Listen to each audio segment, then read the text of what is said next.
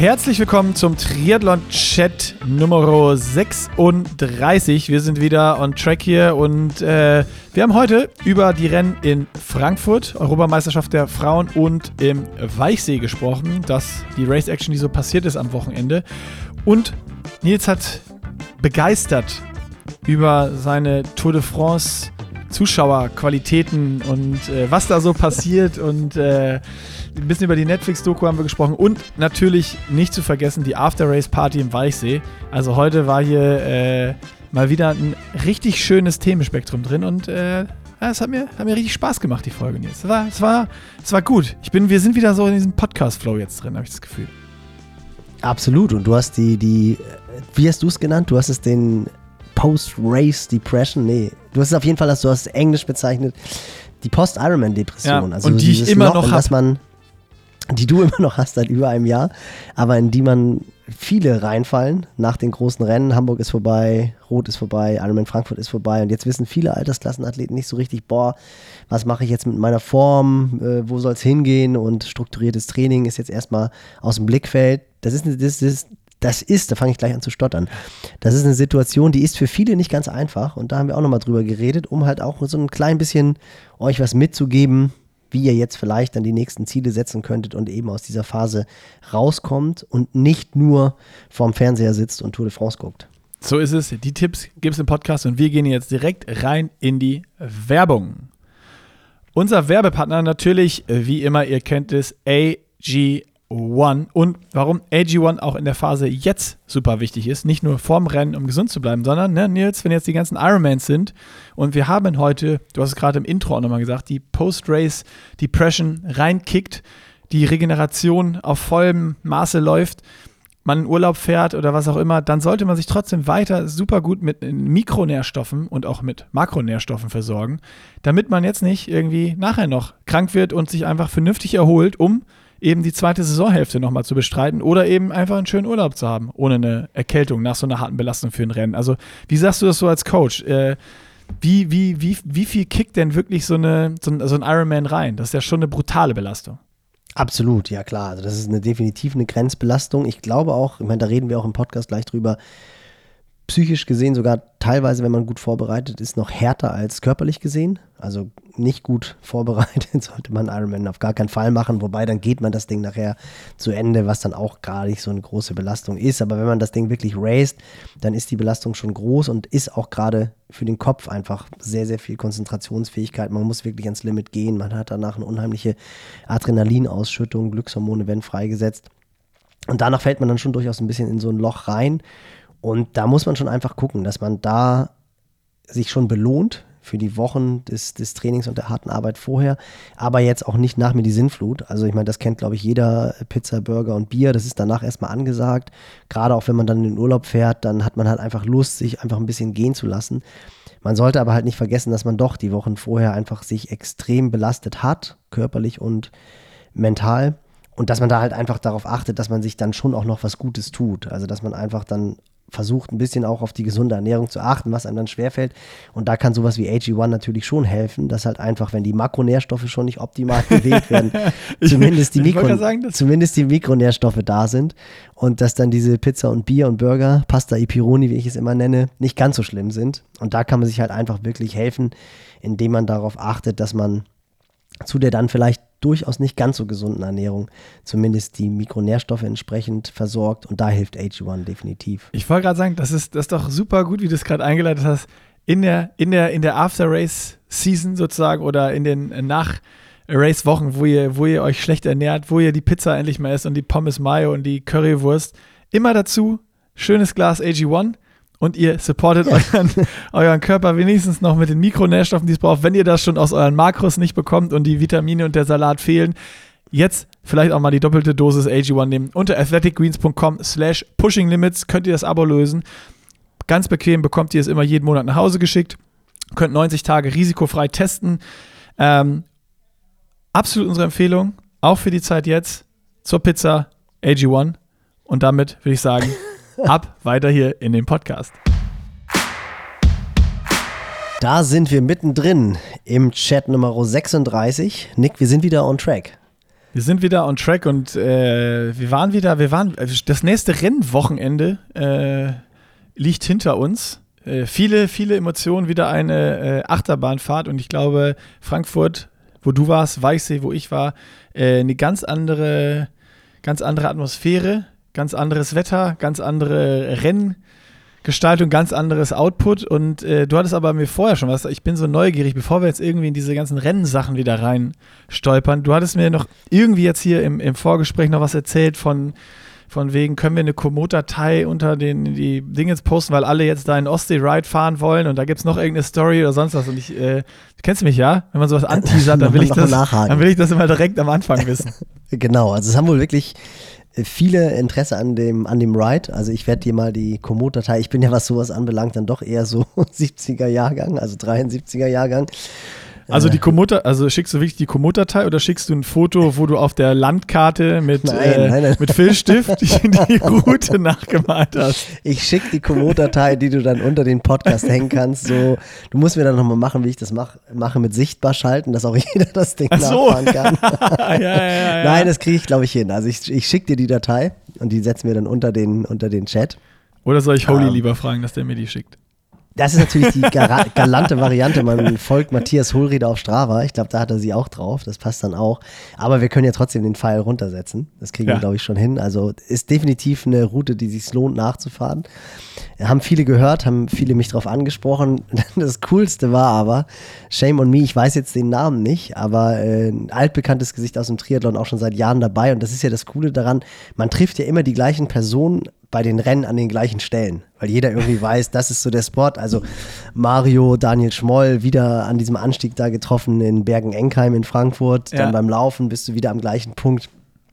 Und äh, da kam dann eben dieses altbekannte Gesicht auf mich zu, grinste schon und meinte, Nils, komm mal her, ich hab was für dich. Und ich war natürlich schon so ein bisschen auf Zinne, weil Caro ja so gut vom Rad gestiegen ist und wollte eigentlich nur Time und hatte überhaupt keinen Bock, irgendwie jetzt noch groß Konversation zu betreiben. Nee, komm mal ganz, ganz schnell. Und dann holt er ein Sachet von dem Getränk raus, was mich zum Kotzen gebracht hat, weiter vor.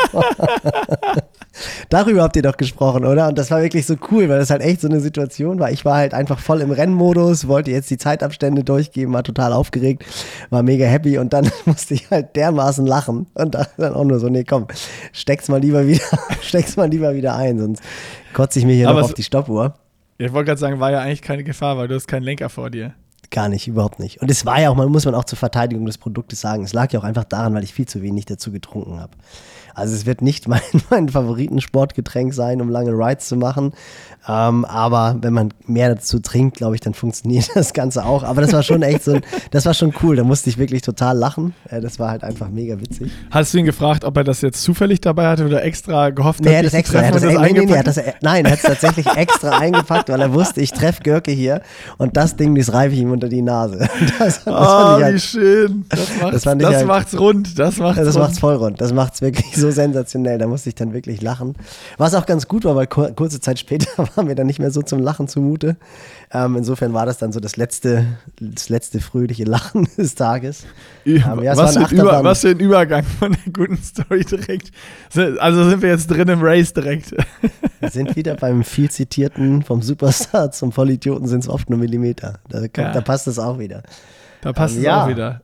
Es war ein, es war ein Auf und Ab, äh, Auf und Ab der Gefühle, kann man so sagen. Wie irgendwie ja jedes Rennwochenende. Ähm, lief alles nach Plan sogar ehrlich gesagt ein bisschen, bisschen besser als geplant. Also, dass, dass Caro dann in so einer Situation vom Rad steigt. Ähm, guter Abstand zu den gefährlichen Läuferinnen im super Zustand, trotzdem irgendwie so zwei Mädels um sich rum, die dann auch noch so ein bisschen Tempoarbeit gemacht haben, dass sie das jetzt nicht alles alleine machen musste. Ähm, Hessen 3 hat mir immer Nachrichten geschickt, was jetzt alles on track ist und wie die Laufform ist. Und Haben die dich angerufen oder? Äh nee, per WhatsApp. Ah, okay, weil ich habe irgendwann, der, der kurzer Querverweis, ich äh, stand irgendwo, wo war ich denn da? Auf jeden Fall irgendwo auf der, auf dem Racetrack vom äh, Challenge Weichsee. Ich glaube, ich bin gerade vom Motorrad gestiegen, weil ich nur eine Runde mitgefahren bin, kommen wir gleich zu. Äh, hol mein Handy raus, um zu gucken, so äh, einmal Ticker, wie lange brauchen sie noch wieder bis zum Spot, wo ich stehe. Und dann habe ich nämlich die, äh, eine WhatsApp von Thorsten Radde. Ey, Nick, Nick, Nick, Caro macht hier ein super Rennen schick mal unbedingt Nils Nummer, wir brauchen Insights. Genau. da schließt sich der Kreis, genau. Und Thorsten hat mir dann WhatsApps geschickt. Äh, ah, Ralf ja, hatte mich geil. zwischendurch mal vom, vom Motorrad aus gefragt, ob alles läuft. Ich so, du, alles on track. Und ja, gar, äh, Namen jähes Ende. ähm, will ich jetzt nicht näher zu eingehen, aber Caro hat ja auch ein bisschen was dazu geschrieben. Aber das war natürlich schon, boah, das war schon knackig, muss ich ganz ehrlich sagen. Ich bin dann aufs Rad gesprungen. Caro ist auch genau da ausgestiegen. Man hat es ja auch am Screen gesehen. Das war der weiteste Punkt quasi von mir weg. Man könnte fast meinen, sie hat es bewusst gemacht. Nee, ich will so weit weg vom Coach sein wie möglich, damit er mir keinen, keinen Tritt in den Hintern geben kann und mich wieder auf die Laufstrecke buxiert. Was ich natürlich probiert habe, ganz klar, aber es war nichts zu machen mega, mega schade, weil wirklich ähm, die Vorbereitung on point lief, das Rennen on point lief und das eigentlich so ein Tag ist, wovon, glaube ich, jeder äh, Profiathlet, wahrscheinlich auch Amateurathlet, träumt, in dieser Situation am Mainufer lang zu laufen. Klar, Aber ja. Allein beim Radfahren reinkommen, dann ja, war Heli, gab es ein Heli in Frankfurt? Ja, ja, logisch, klar. Weißt du, ja, Heli, wupp, wupp, oben drüber, fährst das, nee, das war alles, an. das war gibt keine, keine Männerprofis, du bist so die, die Erste, die auf die Laufstrecke geht, das ist doch, oh, ja, es war mega. Ich jetzt schon also, Gänsehaut, wenn ich dran denke. Ja, die hatte ich auch. Also ich, ich, ich kann sagen, wir waren ja auf dem, wir waren Zehn ja Kilometer dem, lang. Wir waren in Bad, Bergen, Bad Bergen-Enkheim mit dem Rad, mit dem Auto waren wir da diesmal. Ganz, hat auch ganz gut funktioniert und waren auf dem Weg zurück und ich, mir war halt ganz klar, ey, die steigt jetzt in den Top 3 vom Rad die wird jetzt über sich hinauswachsen und äh, das abrufen, was sie im Training sich erarbeitet hat, vielleicht sogar ein bisschen drüber. Und wir müssen noch einen Tag länger bleiben, weil es gibt einfach eine Party, eine Top-3-Party. wo dann aber schon so die ersten im Auto war meinen, schon fest Görke, eingeplant, hä? War schon fest eingeplant. Ich hatte das Zugticket für Montagmorgen schon gebucht.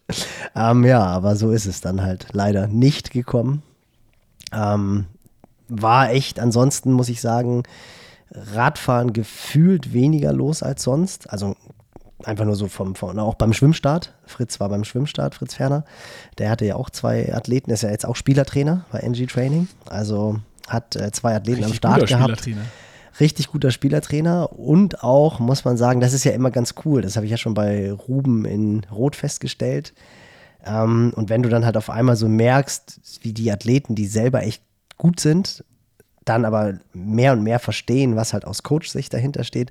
Und dann das, was ich denen natürlich immer sage, wenn so ein Plan aufgeht. Das ist ja wirklich, es klingt immer so blöd, aber wenn man sagt, ey, das ist eigentlich so, als hättest du selber ein gutes Rennen gemacht. Das ist, das ist, ich muss dann immer, wenn du so, so das denkst, ich weiß nicht warum, aber ich habe jedes Mal dich so im Kopf mit, äh, wie beim, wie beim A-Team, mit der Zigarre ich liebe es, wenn ein Plan funktioniert. Stimmt, stimmt dieser Weißhaarige. Dieser Weißhaarige. Ja, ja, ja, ja, ich weiß auch nicht, wie er heißt, dieser Weißhaarige. Und ich habe immer, wenn du so beim Podcast gegenüber sitzt, das jetzt, ja, wenn da so ein Plan aufgeht und so und davon so schwärmst, dann habe ich immer so dieses kleine, diese, diesen Film bekommen, diese fette Zigarre. Ich liebe es, wenn ein Plan funktioniert. Und du bist dann, du bist dann Mr. T. Du sitzt mir als Mr. T gegenüber und denkst nur so, so hieß der doch, oder? Ich glaube, das ja, war der Mr. Mr. T. ist der mit den, mit den Goldkettchen. Genau. So zwei, Klapper, drei hat er um. War das eigentlich Clapper Lang von den, von den äh, Rocky Balboa-Filmen? Ich glaube ja, ne? Es war ein und, dieselbe, ein und derselbe Darsteller, glaube ich. Oh. Wieder so gefährliches Halbwissen, wo uns die Community dann hilft. Da, da ist bei mir noch gefährlicheres Halbwissen als bei dir. Ja gut, du warst ja noch nicht mal mehr geboren wahrscheinlich, als, als A-Team lief, oder?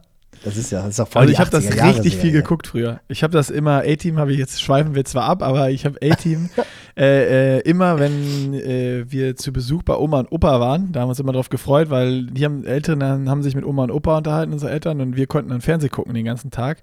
Und Geil. dann immer so hier schön Kabel 1, da lief dann nachmittags, sonntags nachmittags immer noch äh, A-Team und danach Knight Rider cool. und danach Terence Hill und Bud Spencer. Und davor Colt Sievers. Ja. ja, sensationelle Zeiten. Ja, genau. Also ich liebe es, wenn ein Plan aufgeht, um wieder den, den, den Kreis zu schließen.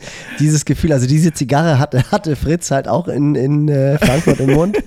Da ich, wie cool ein Plan aufgeht. Nee, aber es war total cool zu sehen. Das ist ja letztendlich klar. Ich glaube, wenn du als Athlet für eine Sache brennst, ähm, neben dem Job, dann ist es egal eigentlich, welche Sache es ist. Und genauso brennen die Jungs halt einfach fürs Coaching ja. Und das war halt mega, mega cool zu sehen, wie Fritz dann auch so, auch im Rennen dabei war und äh, für seine Jungs dann gebrannt hat und mitgefiebert hat. Natürlich dann auch geholfen hat, irgendwie Caro zu coachen. Wir waren dann halt so aufgeteilt, dass sie überall die Informationen bekommen hat am Main.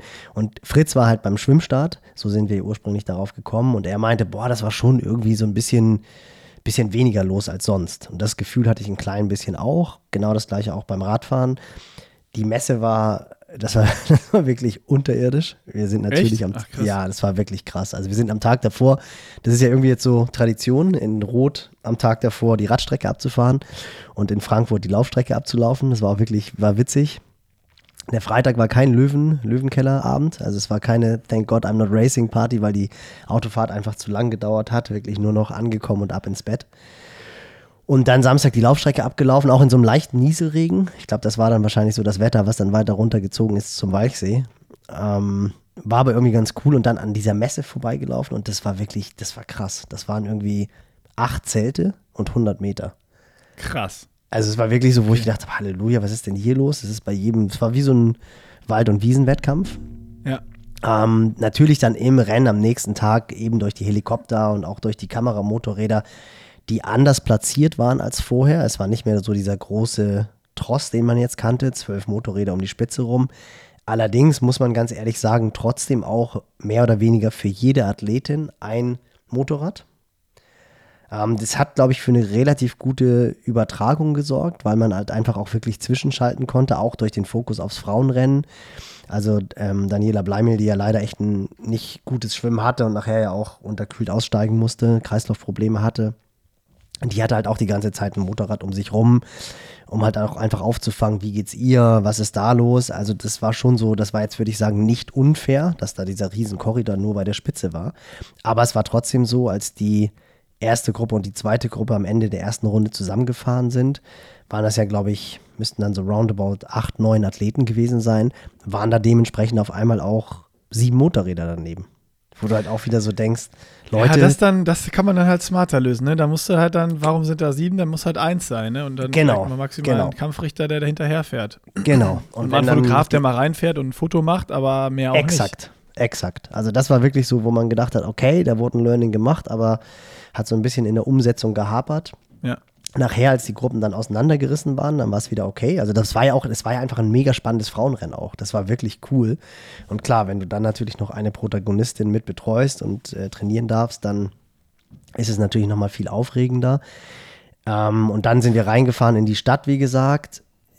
Da war dann Aber nochmal noch mal kurz, äh, wenn ich da, sorry, nicht reingehe, aber bevor du jetzt dann zum Laufen oder sowas gehst, nur zu diesem Motorradding, äh, nur nochmal, weil ist ja schon mal geil, dass sich jetzt auch von, von bei Ironman da jetzt von, von Hamburg was äh, äh, geändert hat.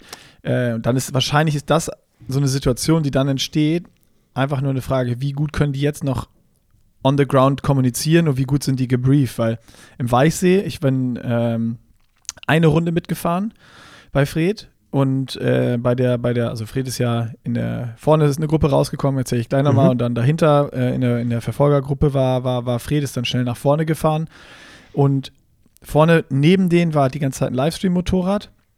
Und da habe ich auch genau das Gleiche gedacht. Das ist, ähm, das waren jetzt nicht zu viele Motorräder da, aber die Strecke im Weiße ist brutal eng.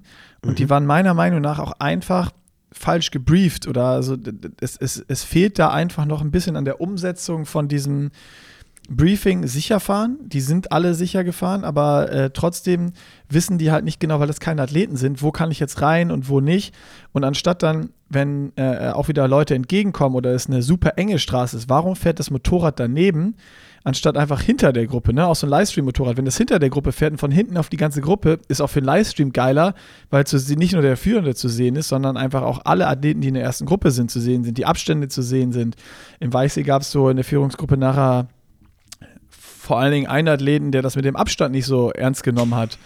ähm, das hätte man Hatte alles Sch- schön im Livestream sehen können. Und, Da hatte äh, Strati sich auch, glaube ich, beschwert gegen. Ne? Alter, ich habe ich hab ja von der ersten Runde, ich habe Bilder, also wenn ich die veröffentlichen würde, da schlägst du die Hände beim Kopf. Also ich, Ja, ich, ich habe Video, Videoaufnahmen und ich schwöre dir, auf jeder Videoaufnahme, auf jeder, ist der Abstand maximal fünf Meter.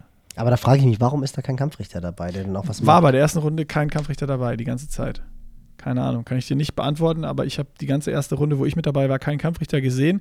Und ich habe meinem Motorradfahrer dann auch so gesagt, ey, wenn die Straßen Doppelbreite haben, ne, also zwei Fahrbahn, dann fahren wir daneben, filmen von der Seite. Wenn es Single ist oder Gegenverkehr, fahren wir nur dahinter. Das hat er mega gut umgesetzt. Mhm. Ähm, es gab dann eine oder zwei, eine Situation noch, wo Tom Hook, Tom Huck, Tom, Huck. Tom Hook von hinten kam äh, auf einer engen Strecke und wo wir echt, weil es ja auch nass war, vorsichtig runtergefahren sind und wo der dann äh, bei der Abbiegung und so ja außen ganz eng überholt hat, äh, weil er einfach schneller war und besser in, in den Kurven mit dem Rad und wir den von hinten nicht haben kommen sehen, weil er ja. äh, den Abstand Das war dann die Gruppe haben. von TO, ne? Genau, das, das war die, genau, die Gruppe von TO, wo er dann reingefahren ist quasi. Ja.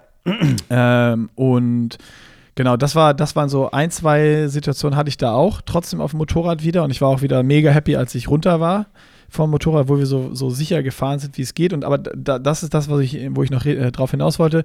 Da war wieder dieses so, es war gerade so breit genug, dass man daneben fahren kann. Livestream fährt natürlich bam daneben und dann slotten dahinter direkt zwei, drei Motorräder rein. Ne, ja, so ja. mit Fotografen oder so drauf, die einfach dann nicht vernünftig gebrieft sind. Und in dem Fall war es jetzt, also Triathlon Medien war jetzt nicht viel am Weichsee. Das, du konntest das auch sehen von den Leuten, die drauf sitzen. Man kennt ja mittlerweile die Leute, die so im, im Triathlon unterwegs sind. Du hast es gesehen, das war halt irgendwie so Lokalzeitung oder so. Ja, ja. Also so ein, so ein Lokalreporter. Und die fahren dann die ganze Zeit hinter dem Livestream zwei Stück, dass du auch wieder drei Motorräder nebeneinander hast, wo ich ja. denke, ey, ihr müsst da raus, das ist saugefährlich. Und A, Livestream wäre noch besser von hinten, aber auch so, die slotten dann da rein, weil das muss man auch zugute halten, die, die kennen sich da auch nicht aus im, im Triathlon. Das sind jetzt auch keine, die da immer dabei sind. Dann hattest du auch genau das gleiche wieder, diese Situation, dass da drei Motorräder waren. Das war dann, zum Glück sind die, glaube ich, auch rausgegangen dann relativ schnell, dass es irgendwann fast nur noch das Livestream-Motorrad war, zumindest was ich da noch von außen gesehen habe, äh, was, da, was da vorne unterwegs war. Ja, wobei man muss natürlich auch sagen, also das sind dann immer so Momentaufnahmen oder Situationen, die auch irgendwie nicht komplett vermeidbar sind. Also ich habe gestern die Tour de France-Etappe gesehen, weiß nicht, ob du die gesehen hast, die erste Bergetappe, die ja unfassbar spannend unfassbar war. Unfassbar geil, ich habe nur die Zusammenfassung gesehen, ja. Bora Hans Grohl ins gelbe Trikot gefahren, Etappe gewonnen, irgendwie seine allererste Tour, also unglaublich. Dann danach das Duell zwischen Pogi und, und Winnegard, Winnegard halt weggefahren. Und da war dann ja auch so eine Konstellation, wo äh, Hinley vorne raus war. Er hat ja den Franzosen abgestellt am Anstieg und der war dann halt so, glaube ich, 40 Sekunden hinter ihm. Dahinter dann die Gruppe, wo auch äh, Buchmann war. Dieses, dieses, das Zweier, das Duo. Und an dieses Duo ist Jonas Wingegaard von hinten rangefahren. Und da war dann auch so eine Situation, wo der Franzose direkt vor sich, es war auch eine enge Straße, direkt vor sich ein, ein Kameramotorrad hatte. Und da haben sie dann auch darüber diskutiert, dass, das Kameramotorrad jetzt viel zu dicht ist, dem Franzosen ja einen Draft gibt, wo dann aber auch Fabian Wegmann, der das ja einfach sensationell kommentiert, auch meinte, naja, das Problem ist, wenn sich das Motorrad jetzt dahinter fallen lässt, dann ist wieder die Gruppe um Emanuel Buchmann und Jonas Wingegaard im Windschatten des Motorrades, also dann werden die quasi, profitieren die davon. Also es kann halt einfach auch mal Situationen geben, darauf wollte ich hinaus, die halt einfach nicht vermeidbar sind. Dann ist halt einfach nur das Wichtige, dass sobald sich die Situation verändert, also die Straße breiter wird oder was auch immer, dass dann die Kameramotorräder halt schlau reagieren. Und das kannst du natürlich von irgendwelchen lokalen Zeitungen, die das erste Mal vielleicht oder das zweite Mal oder einmal im Jahr so ein Rennen begleiten, das kannst du natürlich nicht verlangen, dass die wissen, wie reagiert man in so einer Situation. Es gab wohl auch, was wir ja auch besprochen hatten, ähm, in Frankfurt ein, so eine Art Head Referee. Also der, ah. kein, kein Head Referee, sondern einer, der die Motorräder wirklich auch geschickt hat. Ähm, also genau wie du gesagt hast. Also ich glaube, da hat man jetzt einfach wirklich aus den Fehlern in Hamburg gelernt und hat einfach gesagt, komm, wir gehen das Ganze jetzt an. Und ich finde, es war wirklich besser als in den Jahren davor. Ja, Kann cool. vielleicht auch daran gelegen haben, dass es jetzt dann vielleicht doch nur in ganz, ganz, ganz großen Ausrufezeichen ein Frauenrennen war ähm, wo natürlich auch die Besetzung in Rot, das muss man auch fairerweise sagen, hat Sarah True ja auch ganz cool gesagt, in Rot sicherlich größer war als jetzt in Frankfurt. Nichtsdestotrotz war das, war die Qualität da.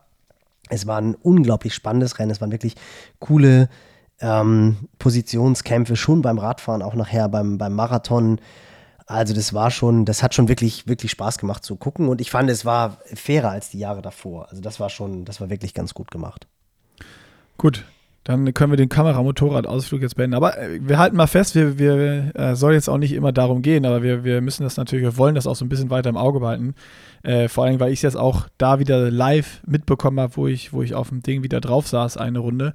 Ähm, dann in der zweiten Runde, ja, wo die Age Cooper noch mit auf diesen Kurs kamen, äh, no fucking way, dass du dann noch mit zehn Motorrädern fährst. Also es, äh, das ging gar nicht. Aber du wolltest eben erzählen, da ging es zurück in die, in die Stadt, hast du gesagt. Äh, also wahrscheinlich von der, von der von der Radstrecke runter auf die Laufstrecke das Wechseln. Da hatte ich dich, glaube ich, unterbrochen. Äh, Genau, und dann war, dann war halt die erste Runde, war dann wirklich so, wo du gedacht hast, ey, was ist denn hier los? Es sind ja überhaupt gar keine Zuschauer. Also es war wirklich mau. Und äh, da haben wir dann auch darüber geredet, dass halt auch so äh, die Guilties sind ja relativ bekannt, glaube ich, sind eine riesen, riesen Radsport-Community in Frankfurt. Und die hatten ja seit Beginn des Ironmans in Frankfurt 2002, hatten die ja immer diesen Stand auf der anderen Mainseite da in Verpflegungsstelle. Ja. Sachsenhausen. Genau. genau Mit Red Bull zusammen, da ist immer richtig Party gemacht worden. wo dann auch immer, wo dann auch immer DJs waren und aufgelegt haben und halt einfach immer eine mega, mega, mega, mega coole äh, Stimmung war.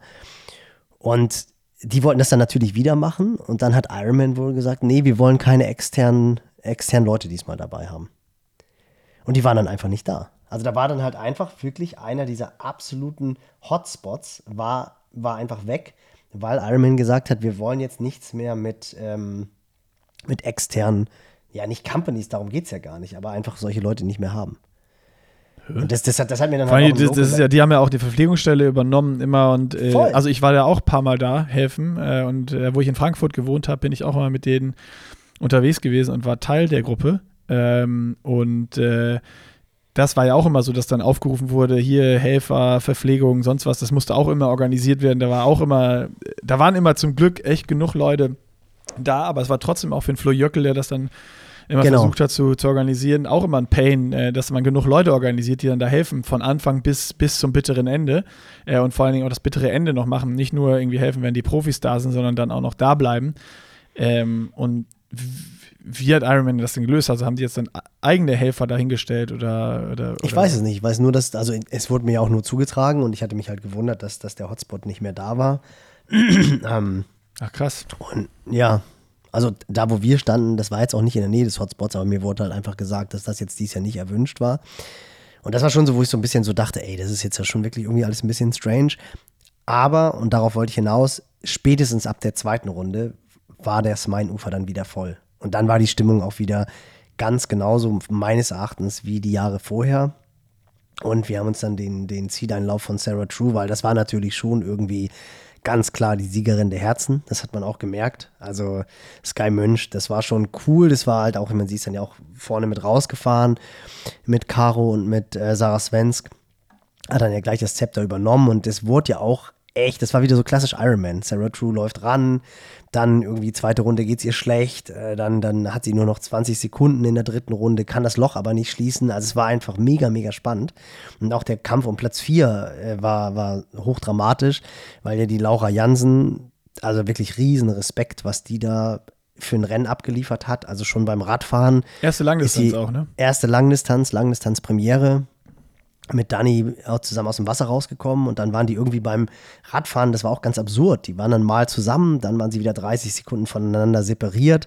Klar, das war natürlich bei Dani auch äh, alles andere als so, wie sie sich das vorgestellt hat. Aber die Laura Jansen hatte einfach eiskalt ihr Ding gemacht und dann auch mit echt tollem Laufstil losgelaufen. Dann auf einmal hieß es von Ralf, aber auch hier Drama bei den Frauen. Laura Jansen geht. Das haben wir natürlich alles nicht mitbekommen. Das habe ich danach aber dann nochmal in der Berichterstattung mir angeguckt. Da war sie wohl so leicht unterzuckert und hat dann tatsächlich Gels genommen, dann ganz cool Wasser zugeführt. Das, was ich beim Long Ride nicht gemacht habe, hat sie schlauer gemacht. Und äh, ist dann einfach wieder total souverän ins Laufen zurückgekommen. Also sollte sie das hören, Kompliment, total souverän, hat sich sicherlich bei ihr nicht angefühlt, aber von außen wirkte es halt so. Und ich meine, die ist dann halt einfach echt äh, einen 303-Marathon gerannt, ist da als Vierte Saustark, auf den ja. Römer eingelaufen, beste Deutsche, Hawaii-Ticket gelöst. Also viel mehr geht halt nicht. Das war, das war wirklich krass. Ähm, also es war, war wirklich cool.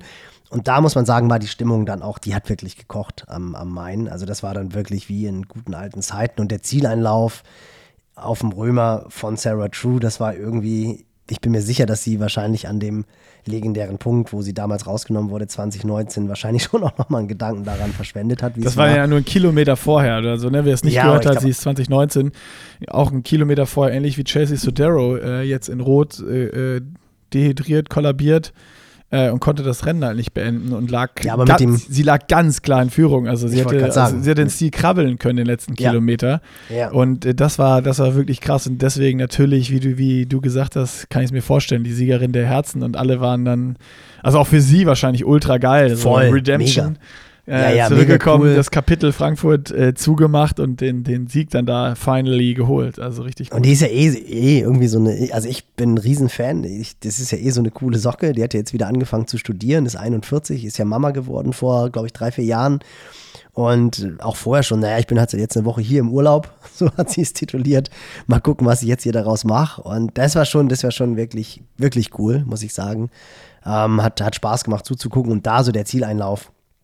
Das war schon, das war schon grandios. Also ähm, ja, war, war cool. Da hat man dann gedacht, die Begeisterung für den Ironman Frankfurt ist ungebrochen, also definitiv. Aber so vorher hat man halt schon gedacht, ah, es ist ein bisschen weniger los. Aber vielleicht lag es auch tatsächlich daran, dass einfach so die ganz, ganz großen Namen halt jetzt in Rot waren oder Männerseite gefehlt haben. Ich denke, dass da dann so ein, ja, so ganz große Namen, vielleicht auch wie hier in Hamburg dann Frodos letztes Rennen oder so, dass das dann doch nochmal anders zieht und nochmal anders die Leute an die Strecke holt. Aber war, ja, war, war wieder ein, trotz, trotz des Ausscheidens von Caro dann, die Amateurathleten waren halt alle mega stark. Das hat wieder tierisch Spaß gemacht. Also Ironman ist halt einfach cool und Frankfurt ist halt einfach auch wirklich so ein, so ein Traditionsrennen mittlerweile. Ich meine, wie gesagt, 2002 war die erste Ausgabe davon.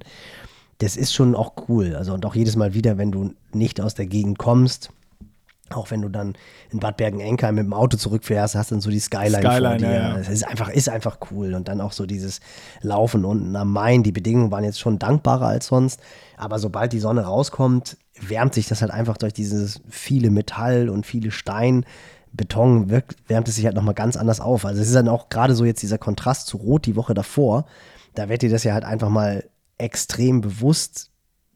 Wir müssen jetzt nicht wieder, glaube ich, über, über das Festival Rot sprechen. Ich glaube auch innerhalb von 40 Sekunden ausgebucht, sagt eigentlich alles.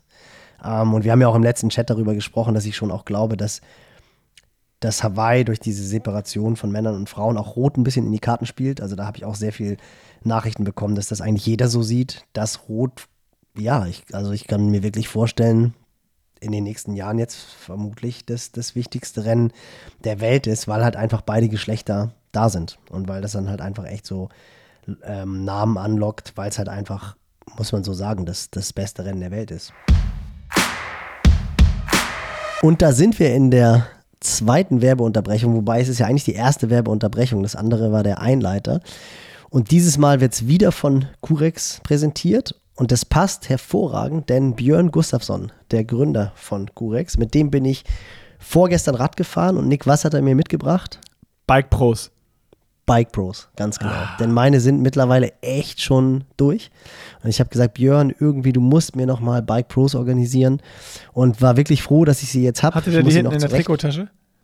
Nee, er hatte tatsächlich, er hatte mir noch äh, Socken mitgebracht und er hat mir tatsächlich noch Wachs bestellt. Er hat sich selber, ich habe ihm ein bisschen Vortrag gehalten, Kette wachsen oder nicht. Und jetzt habe ich gesagt, probier das Ganze mal aus und dann hat er für mich was mitbestellt.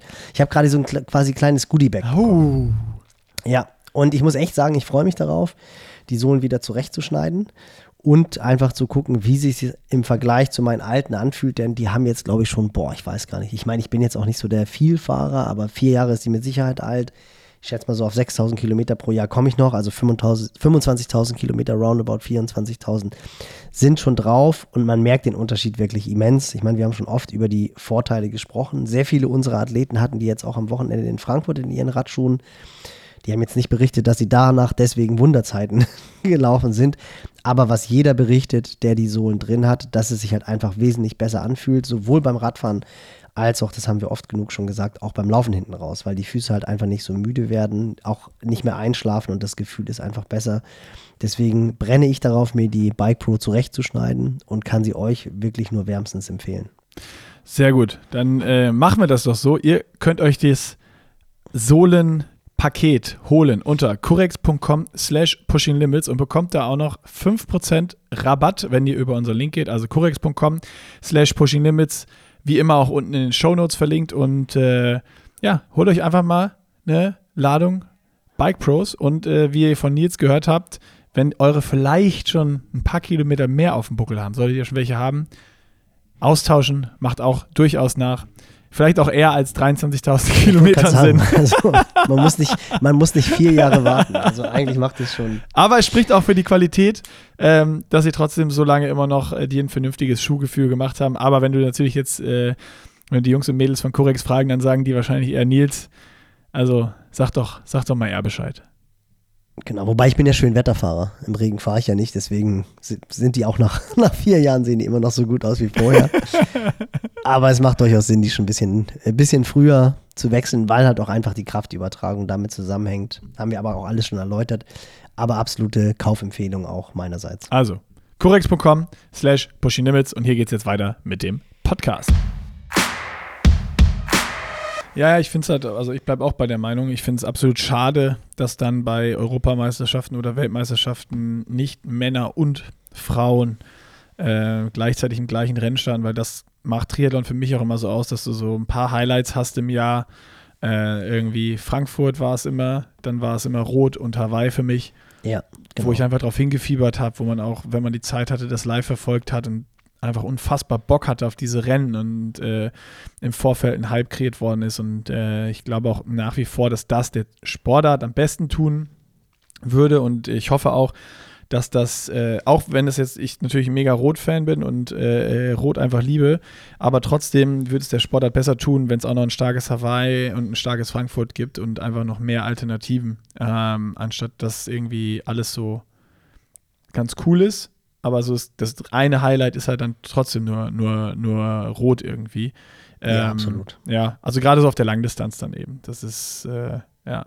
Das war auch noch so ganz interessant, weil ich war ja, äh, um da jetzt äh, hinzukommen, im Weichsee mit äh, Fred Funk unterwegs und habe ihn das ganze Wochenende, was heißt, oder das ganze Wochenende von Samstag und Sonntag äh, Pre-Race und Race Day quasi äh, mit Schritt und Tritt mit der Kamera begleitet und darüber wird es auch noch ein Video geben in den nächsten Wochen, wenn ich das Ding fertig geschnitten habe. Und äh, das war auch äh, nochmal voll geil äh, zu sehen und überall zu gucken, okay, was macht Fred jetzt noch vorher, was sind die letzten Trainingssessions, so, ich war im Hotelzimmer mit, äh, wie er seine, seine Tasche packt und was wie rein und ähm, äh, eine Sache kann ich vielleicht spoilern, das habe ich schon mal auch im Podcast erzählt, da ist er wie ich. Also er hat alles hingelegt und dann auch so nochmal im Kopf durchgegangen, okay, Laufen, Schwimmen, dann brauche ich das, Schuhe, Brille, Helm, also so die Abläufe, dieses Rennen nochmal im Kopf durchgegangen und überlegt, was für Equipment brauche ich dafür und geguckt, hat er das Equipment quasi rausgesucht und ist das jetzt da und dann, äh, ja, wird es eingepackt, aber das wird dann alles auch im, im Video zu sehen sein und äh, ja, das ist so, der Typ, das, das ist halt, muss man mal sagen, der hat halt Triathlon durchgespielt, ne? Äh, das ist unfassbar, wie routiniert er ist und wie, wie locker er ist und sagt auch so von sich, ja, also richtig, richtig nervös bin ich dann wirklich erst am Race Day. Ähm, und Wobei man ja auch sagen muss, dass da jetzt echt bei ihm auch Druck auf dem Kessel war. Ne? Also, wir ja, haben ja. ja vorher schon gesprochen. Also, ähm, Erdinger, Team Erdinger, dies ja noch nicht einen großen Sieg oder noch, noch gar keinen Sieg eingefahren. Und da war jetzt natürlich schon mal die Zeit, dass endlich mal wieder einer der blauen Teufel da als erster über den Zielstrich läuft, egal ob Männlein oder Weiblein. Äh, und auch für ihn, der ja einfach extrem verfolgs erfolgsverwöhnt ist, war das natürlich schon jetzt auch, der wollte sich natürlich auch zeigen, dass er es kann. Also, das hat man aber nicht gemerkt am Tag davor du hast es nicht doll gemerkt, vielleicht ganz leicht oder in seinen Aussagen dann schon, dass er sagt, so ja, das Rennen ist für mich hier schon richtig, richtig wichtig, auch wenn es jetzt nicht Lati ist oder ähm, irgendein PTO-Rennen mit riesen Preisgeld oder sowas, sondern mhm. weil es einfach sein Heimrennen ist, das bedeutet ihm persönlich sehr viel und er wollte halt auch diesen Hattrick, ne, und er wollte, wollte dieses Ding, aber natürlich kennt er sich da aus und das ist, das ist ja sein Wohnzimmer, so, und das hast du schon gemerkt, ähm, Spannend wäre, wenn man das gleiche jetzt nochmal machen würde und ihn mit der Kamera begleitet, wenn er dann in Lati ist oder wo auch immer, ähm, dann, ja. dann bei einem Rennen, was nicht im, im Vorgarten stattfindet, sage ich jetzt mal. Ähm, Ob es dann nochmal anders ist, aber das war jetzt so, er hat so dieses, er war ganz klar und gesagt, das Rennen ist super wichtig und er hat auch wie immer ganz klare Einsage gemacht, ich will das Ding gewinnen. Also ich bin hier, um zu gewinnen äh, und es gibt nur eine Taktik und die, die ist halt Vollgas. Ähm, so, und äh, dann habe ich noch Jana interviewt, sein Vater hat noch mal äh, ein paar spannende Sachen gesagt und es war ja eigentlich nicht so, dass er, er war für mich viel zu confident dafür, dass er die Woche vorher noch gestürzt ist. Ja. In Rot ja, mit dem Rad, weißt du, die Katze hatte noch ein paar Wunden an der Hüfte, hier Ellbogen, Schulter, war überall noch so offen und ich habe gedacht, wo nimmt der Typ dieses Selbstbewusstsein her, wo der irgendwie am Donnerstag das erste Mal wieder so halbwegs okay laufen konnte? Ja, aber ich glaube, das ist einfach echt auch so diese Mischung aus, das, was du eben gesagt hast mit seinem Papa Harald Funk, der ja selber ein echt sehr, sehr, sehr guter Amateurathlet war. Die Mutter auch. He Heike, Heike Funk, Funk, die Mama-Athletin, die da sogar als Profi gestartet ist. Ähm, der hat das halt einfach in der DNA, das muss man einfach auch mal sagen. Mit der Muttermilch so, kam das. Und, und, und der weiß halt auch, glaube ich, mittlerweile, was er kann. Und der weiß auch, dass wenn du mal drei, vier Tage lang nicht so trainierst, wie es jetzt vielleicht optimal wäre, dass dann noch lange nicht der Zug abgefahren ist. So, also das ist. Ja, ähm, wobei, das sieht man dann nachher im Video. Also das, das, ja, okay. das, hat, ja, er nicht, das hat er nicht gesagt, aber das hat dann die Insights hat äh, sein Papa gegeben. Also für, für Freds Laune gibt es nicht viel schlecht, Schlimmeres als äh, einen roten Eintrag in Training Peaks. Ja gut, das ist ja, das ist ja, das ist ja auch klar. Das sind ja alles, sind ja alles Freaks. Also das ist schon. Nee, mega. Ich, ich habe natürlich auch, ich habe natürlich zwischendurch immer den Tracker aufgehabt, weil Thomas ja äh, von mir äh, trainiert wird und das erste Mal wirklich seit Pagera das erste Rennen bestritten hat und der hat ihm wirklich so herbeigesehnt und das war für mich auch relativ schwierig. Ich wusste, dass jetzt die letzten Wochen eigentlich sehr gut gelaufen sind. Aber natürlich kannst du nach vier, fünf Wochen richtig gutem Training, er hatte ja eine langwierige Traktusverletzung, wo er wirklich nahezu gar nicht Radfahren und Laufen trainieren konnte. Also da mussten wir wirklich sehr, sehr erfinderisch sein. Aquajogging und auch Schwimmen, selbst das war, war schwierig, weil auch der Beinschlag bei Intensität Probleme gemacht hat. Also es war wirklich eine herausfordernde Zeit für ihn. Aber dann merkst du so von wegen, ey, okay, der ist, ist eigentlich wieder ganz gut drauf, aber eigentlich kann das nicht reichen, um jetzt eine gute Halbdistanz zu machen, weil du musst halt einfach hinten drauf 21 Kilometer laufen. Und Walchsee ist ja jetzt auch durchaus eine anspruchsvolle Strecke. Und deswegen hatte ich natürlich auch den Tracker auf, habe das dann immer verfolgt und war dann mega, mega happy, dass er mit dem achten Platz da echt ein, echt ein tolles Resultat erzielt hat, auch einen guten Halbmarathon gelaufen ist. 1,14. Strecke ist, glaube ich, ein bisschen zu kurz, aber dafür ist sie auch anspruchsvoll. Also das war wirklich so ein Ding, wo ich gesagt habe, yes, cool, das hat mich riesig für den Kerl gefreut. Und dadurch habe ich halt auch so ein bisschen diese Dynamik des Rennens natürlich verfolgt. Und Fred musste ja auch reißen lassen. Er war ja nicht vorne mit dabei. Ne? Also er war ja mit T.O. irgendwie zusammen. Dann ist vor denen eine Lücke gerissen. Beim also Schwimmen, waren ja nicht genau. in, der erst, in der ersten Gruppe bei Strati dabei. Und dann hat T.O. halt erzählt, ist er mit Fred zusammen aufs Rad gestiegen, aber dann ist Fred da halt seine Wattbombs gefahren, um vorne ranzufahren. Und da kann der kleine, leichte Thomas halt einfach noch nicht, sage ich, hoffe ich mal, mitfahren. Ähm, und ja, das ist schon, der hat dann auch gesagt, auf der Strecke, dann hat es auch geregnet. Das spielt Fred dann natürlich auch total in die Karten. Also ich meine, der ist eh schon ein technisch total guter Fahrer und wenn es dann nass ist und du kennst die Strecke, das spielt dir natürlich auch super in die Karten. Ja, ja da gab es ein paar Aber witzige Momente auf jeden Fall auch. Also beim Schwimmen ist es wirklich so gewesen, vorne war halt ähm, Tom Bishop, Jan Stratmann und ähm, der Schweizer, äh, das fällt mir der Name gerade nicht ein, hätte ich nochmal äh, nachgucken müssen, ne? Äh, die waren ja, auf jeden Fall zu dritt vorne weg. Ähm, und äh, ja, da ist dann die Lücke direkt vor, vor, ähm, vor den Jungs halt aufgegangen. Irgendwann auf dem Weg schon zur ersten Boje raus. Äh, es ist einfach geradeaus ein langes Stück raus erstmal und dann äh, auf dem Weg zur ersten Boje ist da, ist da die Lücke aufgegangen. Die drei waren vorne weg.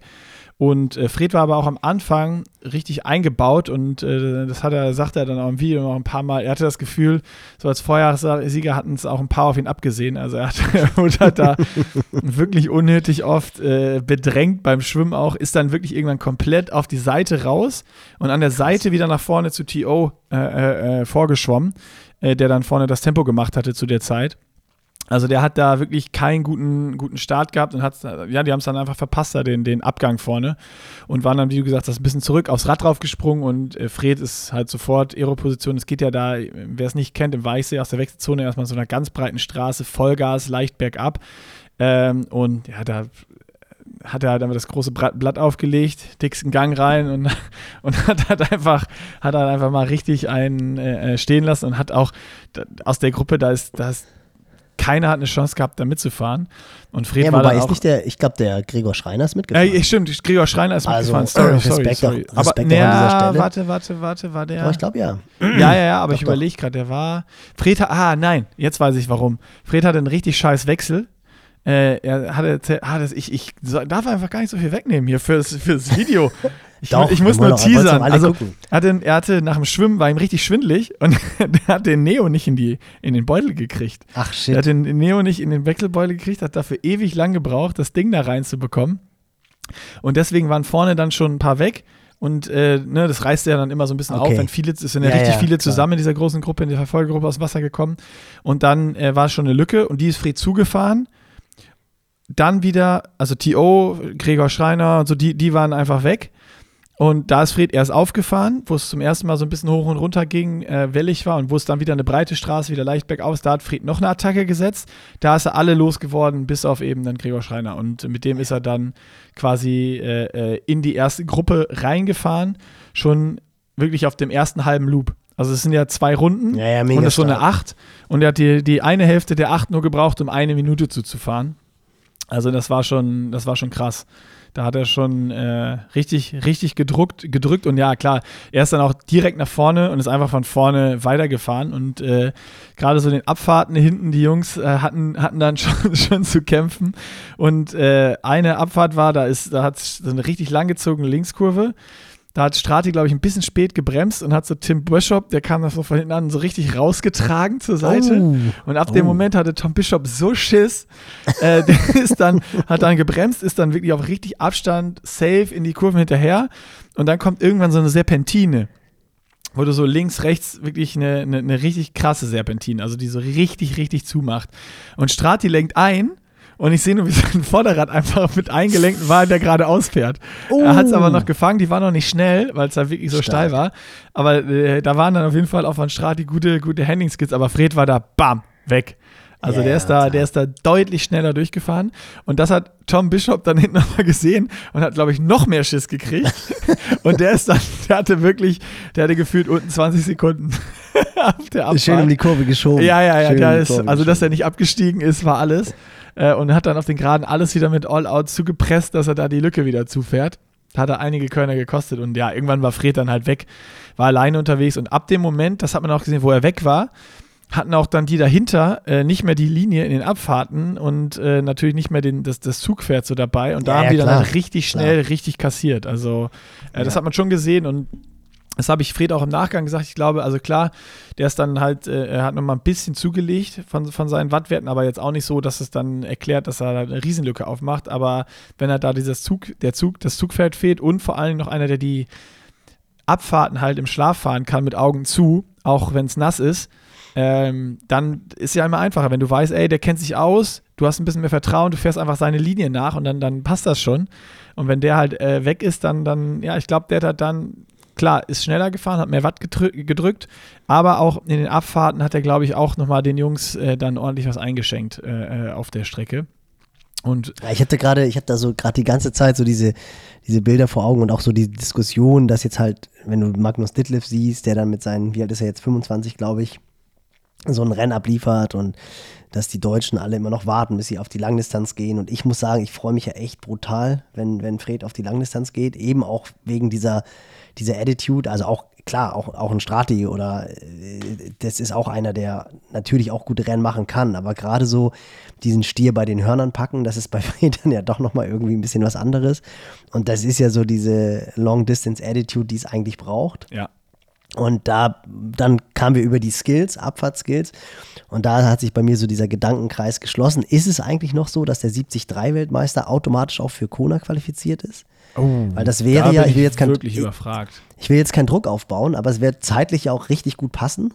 Also dann, dann in Finnland äh, 73-Weltmeister werden und dann in Nizza starten. Weil da könnte er dann ja seine Abfahrtskills quasi auch machen.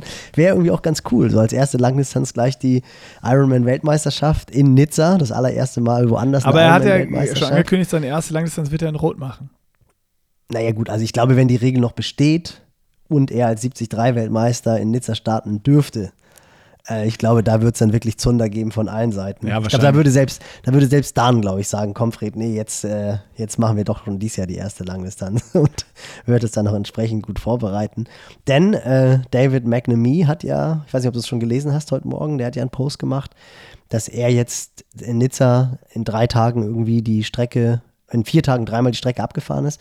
Und er hat beschlossen, er wird nicht in Nizza starten, weil er halt einfach nicht die Abfahrtskills hat, die es braucht, um äh, konkurrenzfähig zu sein. Er ist wohl auch vor ein paar Jahren mal bei einer Abfahrt echt böse gestürzt, hat sich das Handgelenk gebrochen und war froh, dass es dann doch relativ glimpflich abgelaufen ist, hat aber teilweise immer noch so ein bisschen äh, stumpfe Finger und kein so richtig gutes Gefühl. Und er sagt, er hat keinen Bock, am Start zu stehen und zu wissen, ich bin einfach mit meinen technischen Skills nicht in der Krass. Lage. Ja, aber äh, finde ich cool. Also muss man wirklich sagen, dass er da einfach sagt, ey, ich kenne meine Limits und ich habe keinen Bock, die herauszufordern. Und bin da auch wirklich mal sehr gespannt. Also sowohl im Profirennen, ich meine, Chapeau auch an Frodo, hat wieder mal ein 70-3-Rennen gewonnen. War jetzt nicht die, die, die Monster-Konkurrenz, aber an Jonas Schomburg muss man auch erstmal schlagen, der auf dem Rad, glaube ich, richtig einen abgefackelt hat. Und da hat Frodo dann ja auch gesagt, dass er dann mal so ein paar Kurven anders gefahren ist, als er es normalerweise machen würde, um halt einfach das Loch zu Jonas Schomburg nicht zu groß werden zu lassen beim, beim Radfahren. Ähm, boah, ich glaube, dass da echt einige Pitcock-Style versuchen werden, in Nizza die Abfahrt runterzufahren. Ich bin auch mal mega gespannt, so das Setup, ob die jetzt wirklich alle mit Zeitverrädern am Start stehen oder ob es wieder so wie damals Gustav, Gustav Ihn, ich meine, der ist ja auch mit Rennrad und äh, wobei das waren halt nur 90, jetzt sind es halt 180. Schon noch was anderes. Ähm, nochmal was ganz, ganz anderes. Geschwindigkeit wahrscheinlich auch einfach nochmal noch höher geworden. Aber muss man ganz klar sagen, die, die Skills, die Abfahrtskills, die sind, äh, die sind nicht ohne. Und ich meine, wir wissen alle, wie die Amerikaner steuern. Also ich glaube, Lionel Sanders, der muss da gar nicht erst hinfahren, will er auch nicht, ist auch nicht qualifiziert. Aber so die US-Amerikaner, die Triathleten zumindest, die sind halt einfach nur breite Straßen gewöhnt, top asphaltiert. Auch die Abfahrten, also ich bin selber mal im Mount Lemmon in Tucson, habe ich trainiert, da kannst du die Abfahrt wirklich komplett auf dem Aufsatz runterfahren. Kannst du, da fährst du, glaube ich, eine Durchschnittsgeschwindigkeit von über 60 km/h runter, weil da ist nicht eine einzige Kurve, wo du bremsen musst. Und ich glaube, das geht da tatsächlich 20 Kilometer oder so nur berghoch. Ähm, also viel berg runter, genau. Ja, aber vorher berghoch. Das ist ja, ist ja quasi, ist ja quasi so, also, so Willst du jetzt deinen Versprecher hier egalisieren nee. oder was? nee, das ist, so, das, ist wie so ein, das ist wie so ein Vulkan. Das geht ja nur, das ist kein Gebirge, wo du, du hast nur einen Anstieg. Du hast nur einen Anstieg und ah, eine Abfahrt. Ja, ja, ja. aber nee, also das, das ist natürlich auch, also auch die, die Abfahrtskills, ich meine nicht ohne Grund. Frodo war jetzt ja auch schon mit Canyon da und hat geguckt, welches Setup wohl das Beste ist. Ähm, spielt natürlich auch Patrick in die Karten. Das ist ja auch einer, der, der extrem gut runterfahren kann. Aber ich weiß halt auch nicht, solche Leute wie Ditlev und so, für die ist es mit Sicherheit auch nicht die prädestinierteste Strecke sein. Ich kann es nicht sagen. mal sagen. Also ich weiß gar nicht, wie gut Ditlev bergab fährt, ehrlich gesagt. Das, ja, äh, da bin ich gerade überfragt. Er ist, halt einfach, aber er ist halt einfach groß und schwer. Johann hat den, hast du, hast du schon den Podcast gehört mit ihm? Nee, nee, nee. Ähm, im, ja, er heißt ja nicht mehr How They Try, er heißt jetzt The Triathlon Hour. Ja. Äh, Johann hat gesagt, er ist jetzt mit Jens Petersen Bach. Ich war heute Morgen mit Johann laufen, um das mal kurz als Anekdote noch äh, reinzugeben. Äh, er ist einen 20-Minuten-Test gefahren. Ich glaube dann halt vor Rot. Äh, was schätzt du, was er gefahren ist? Nee, das, hat, das habe ich nur, was war, war das tatsächlich über 500? Nee, 508 Watt. dann leck mich am Arsch. das ist ja, das ist, Vielleicht muss der gar nicht so schnell abfahren. Vielleicht muss der gar nicht schnell abfahren. Ja, aber der ist ja auch schwer. Und berghoch zählt halt einfach Watt pro Kilogramm Körpergewicht. Also, also ich, ich, also die Strecke in Nizza, die ist, ja, das ist, das ist brutal. Das ist, also eigentlich ist es so eine Patrick Lange Strecke. Ja. Oder halt Fred, oder halt Fred Funkster. Ist auch, auch leicht und äh, kann gut aber abfahren. Nee, aber das wird schon, wird schon ein Fest werden. Aber sorry, jetzt habe ich, jetzt habe ich, bin ich einfach voll brutale, brutale. Nee, das war gut, war gut, war doch gut. War nochmal einen ganz anderen Abbieger. Äh, auf jeden Fall äh, ist Fred dann natürlich mit Abstand vom Rad gestiegen und äh, hat dann aber auch die ganze Zeit nachher noch gesagt im, im Video und auch allen vor Ort, ja, äh, wie viel Abstand habe ich? Wie viel Abstand habe ich? Also er wollte immer Abstände wissen. Ja, und ich klar. so, ja, also alles gut, aber chill halt, ne? Und äh, dann meinte er so am Ende, nee, ich musste den Abstand zu Tom wissen, weil Tom Bishop, ich meine, äh, der Typ hat auch schon mal ein WTC, war es ein WTCS-Rennen? Ich glaube, ein WTCS-Rennen auch schon mal gewonnen, also Kurzdistanz äh, Weltcup gewonnen. Und äh, der rennt halt einen Zehner in, in 30 flach irgendwie. Und äh, mhm. da meinte Fred noch, ja, und genau so ein Wetter, wie jetzt im Weichsee war, mit so leichtem Nieselregen und nicht zu warm, das ist genau sein Wetter, wo der am besten performt beim Laufen. Ja, ist ein Brite, ne? Ist, äh, ist halt ein Britter, Brit, britisches Wetter und äh, der hat dann da äh, äh auch richtig Gas gegeben, ist eine 1,9 gerannt.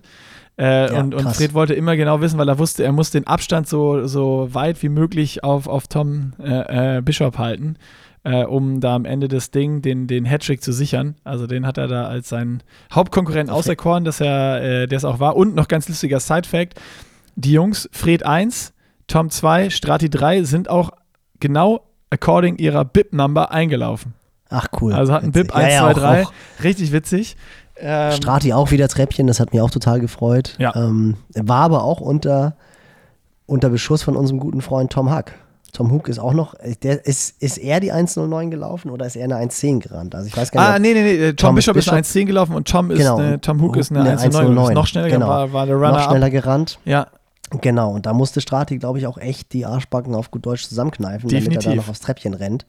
Ähm, und was mir dann danach noch äh, berichtet wurde, dass Thomas Bishop wohl seinen, seinem Ruf als Partybeauftragter der BTO auch wieder zu. Äh, Exakt, die Story wollte ich jetzt noch erzählen. Also wir waren Okay, natürlich, es gab wirklich eine After-Race-Party.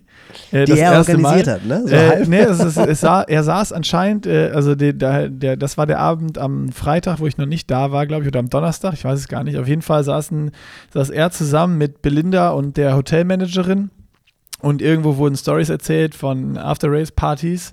Ähm, Ibiza und ich weiß es nicht. Und dann hat die Hotelmanagerin gesagt, ja, After-Race-Partys können wir auch.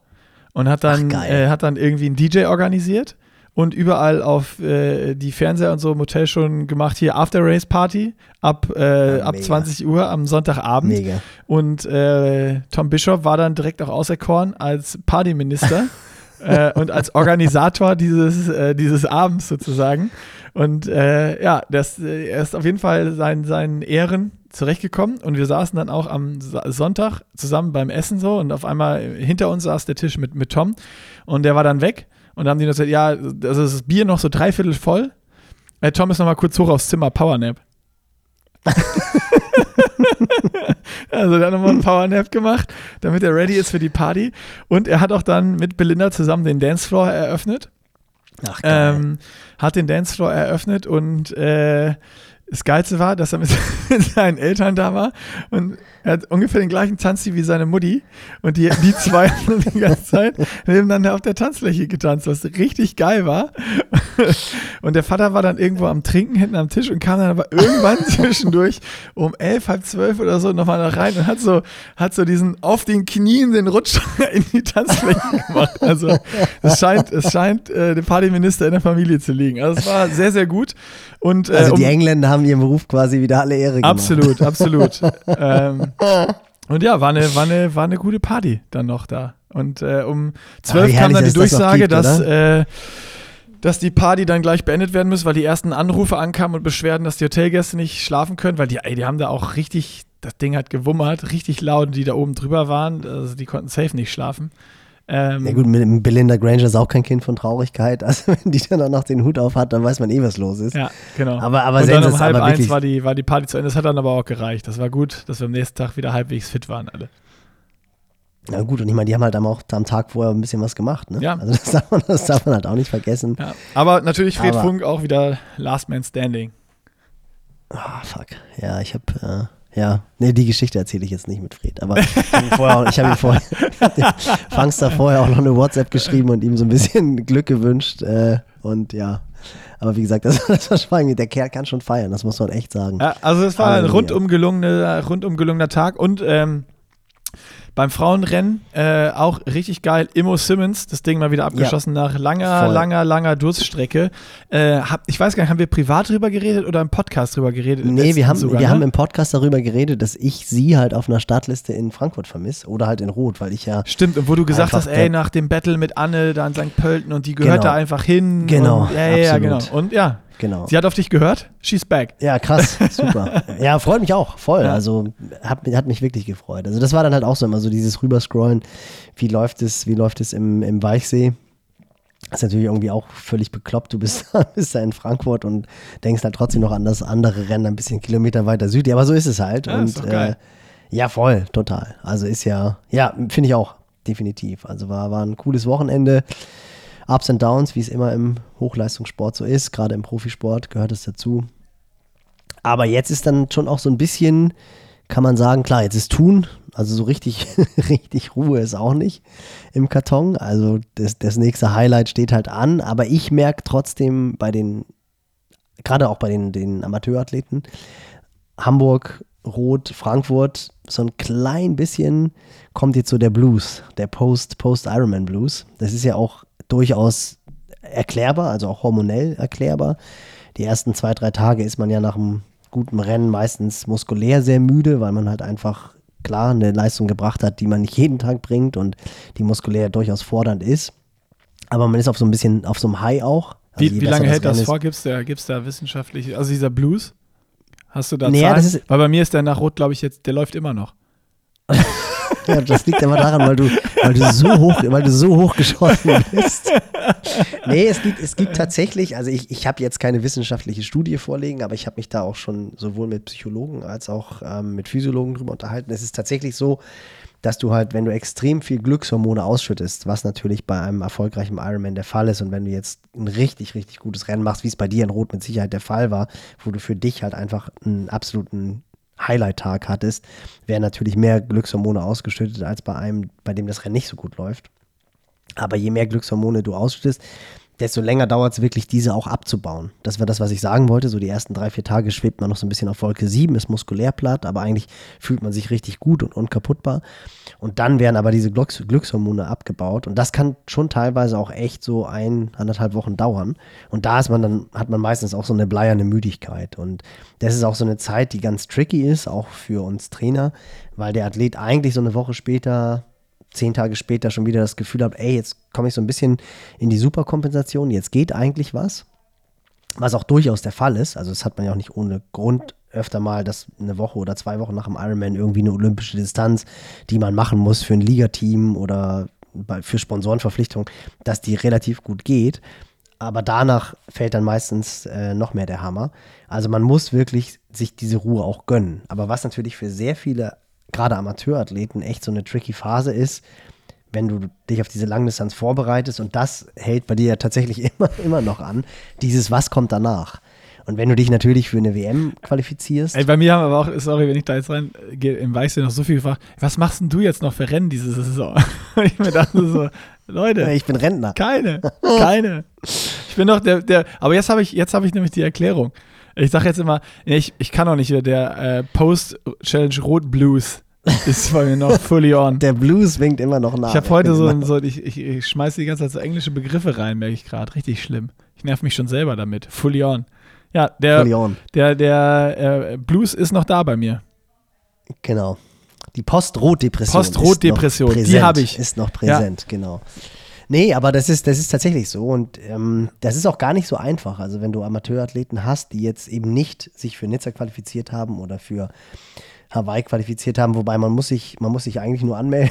Das könnten wir auch nochmal in einem anderen Podcast ein bisschen ausgiebiger erläutern. Es ist tatsächlich so, wie wir es vermutet haben, dass Nizza einfach wirklich eine BWM ist. Also ich glaube, es sind so viele Slots bei allen Rennen zurückgegeben worden oder nicht angenommen worden.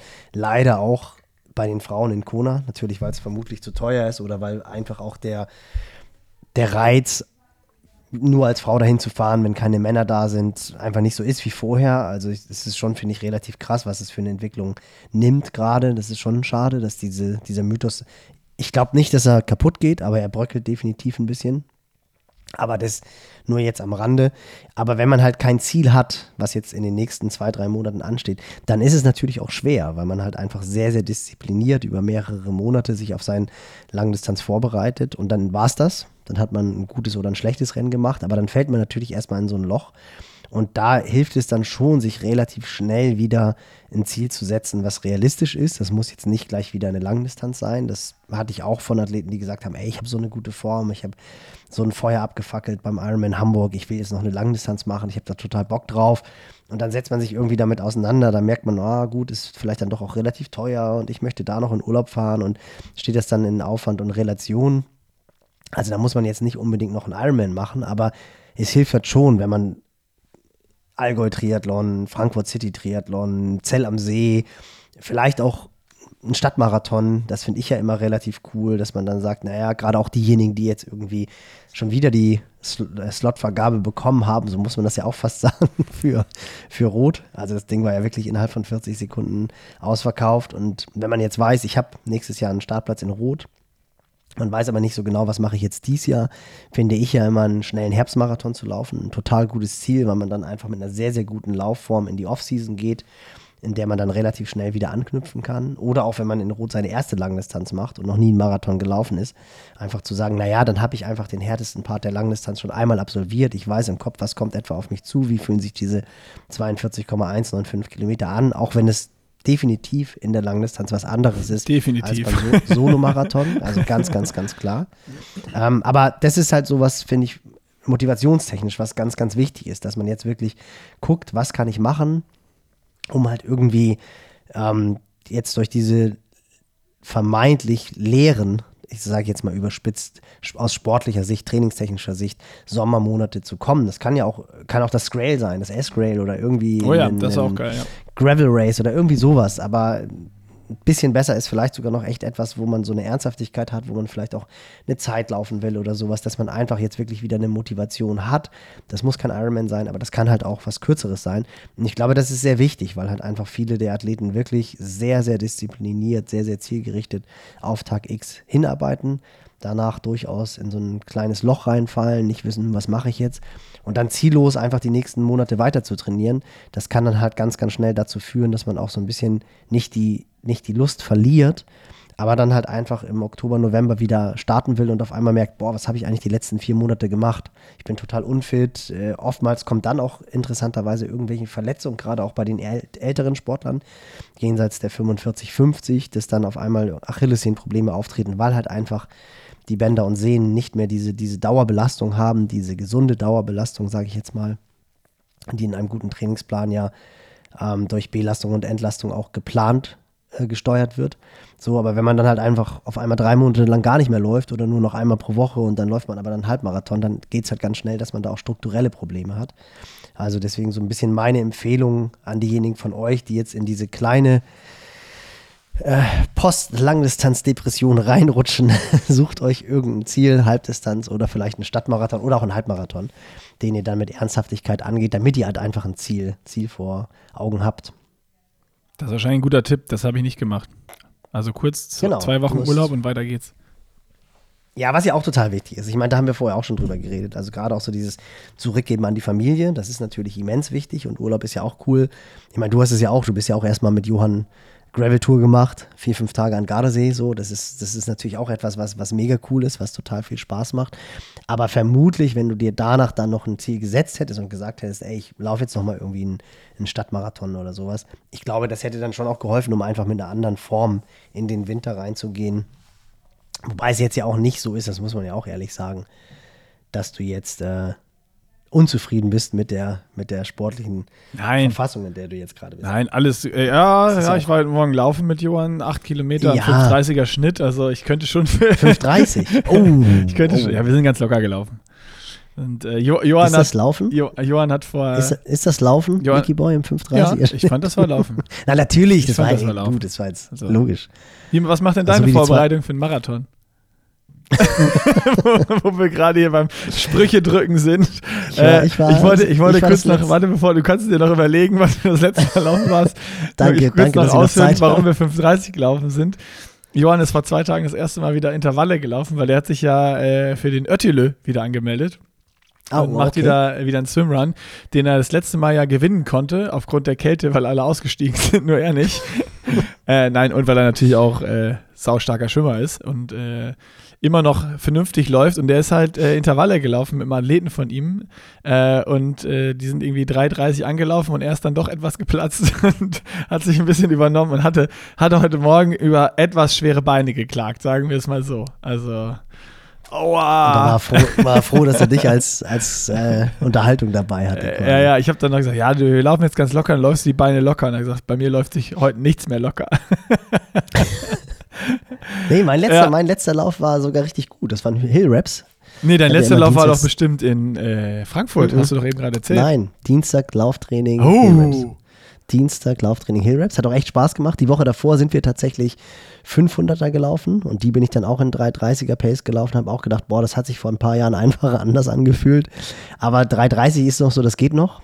Ähm, dann sind wir am Samstag in Main, wie gesagt, gelaufen. Das hat auch tierisch Spaß gemacht. Da sind wir 5,13er Schnitt gelaufen, aber halt mit durch die Stadt und Ampeln und sowas ja, alles. ja, ja, jetzt relativierst du wieder. Ja, ja, ja. Also erst Nee, nee, nee. 5,30 dissen und dann selber nur 5,13 laufen. Ach Quatsch, das war ja auch nur ein Witz. Also natürlich, natürlich ist 5,30 laufen. Das ist klar. Sonst hagelt es ja gleich wieder Proteststürme. Das ist, was das für Zu ein Recht, Podcast zu Recht. Ist. Zu Recht auch. Zu Recht. Absolut. Nee, meine ich auch.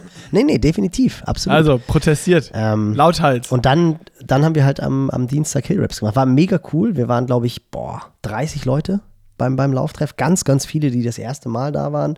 Hat wahnsinnig Spaß gemacht. War auch irgendwie cooles Laufwetter. Es hat bis kurz vorher geregnet. Wir haben ja immer so diese ironische Regelung, dass es in Hamburg um 19 Uhr nie regnet, was aber auch wirklich äh, verdammt häufig der Fall ist, dass es nicht regnet. Und da war es dann wirklich so, dass ich glaube, es hat um kurz vor 19 Uhr hat es aufgehört zu regnen. War eine super große Gruppe, hat total Spaß gemacht, Lauftechnik gemacht und dann halt die Hill-Raps, wo jeder Süddeutsche immer lacht, aber die waren, war cool, war dann auch wieder so dieses klassische, ich sag dann immer kontrolliert, 7 bis 8 von der Belastungsskala. Nachher war es natürlich wieder Last Neun. One, Fast One. Wer, wer war, du kennst dich auch ein bisschen aus mit, mit äh, den NG-Training-Athleten jetzt, genauso groß wie ich oder klein, Basti, oder klein Basti wie ich. war wieder- Ah. Basti hat wieder Genau Gas das- gegeben. Das war wieder geil. Da war einer da, der hat dann so, hat sich er angemaßt, an ihm vorbeizulaufen und Basti sofort wieder Messer zwischen die Zähne und gegengehalten. so. Ist er dann mit einer Elf, Großartig. Elf hochmarschiert. Er hat aber auch ein bisschen Panik, weil, weil er fährt den Ötztal am Wochenende. Oh. Und seine, seine, seine Trainingsmoral war seit, seit dem Ironman Hamburg kleiner als die Partymoral. Also sagen wir so, die Partymoral war größer als die Trainingsmoral. Das wird eine Herausforderung werden. Also macht er einen Ötztal als RTF. Nicht als Rennen. Ja, aber das ist doch, äh, ja, aber ich glaube, das ist doch eh für alle Norddeutschen mit diesem Schlussanstieg. Ja, ja. Das wirklich zu racen ist, glaube ich, da musst du schon echt eine brutale Wenn du das Form Ding haben. einfach nur locker äh, äh, wie eine Trainingsausfahrt nimmst, wird dich das trotzdem komplett killen. Also, Er hat ja, ich glaube, ich, ich kenne ihn ja ganz gut, deswegen kann ich, glaube ich, auch den Namen im Podcast nennen. Und das ist ja so eine krasse Frohnatur. Und er hat halt ein Ziel.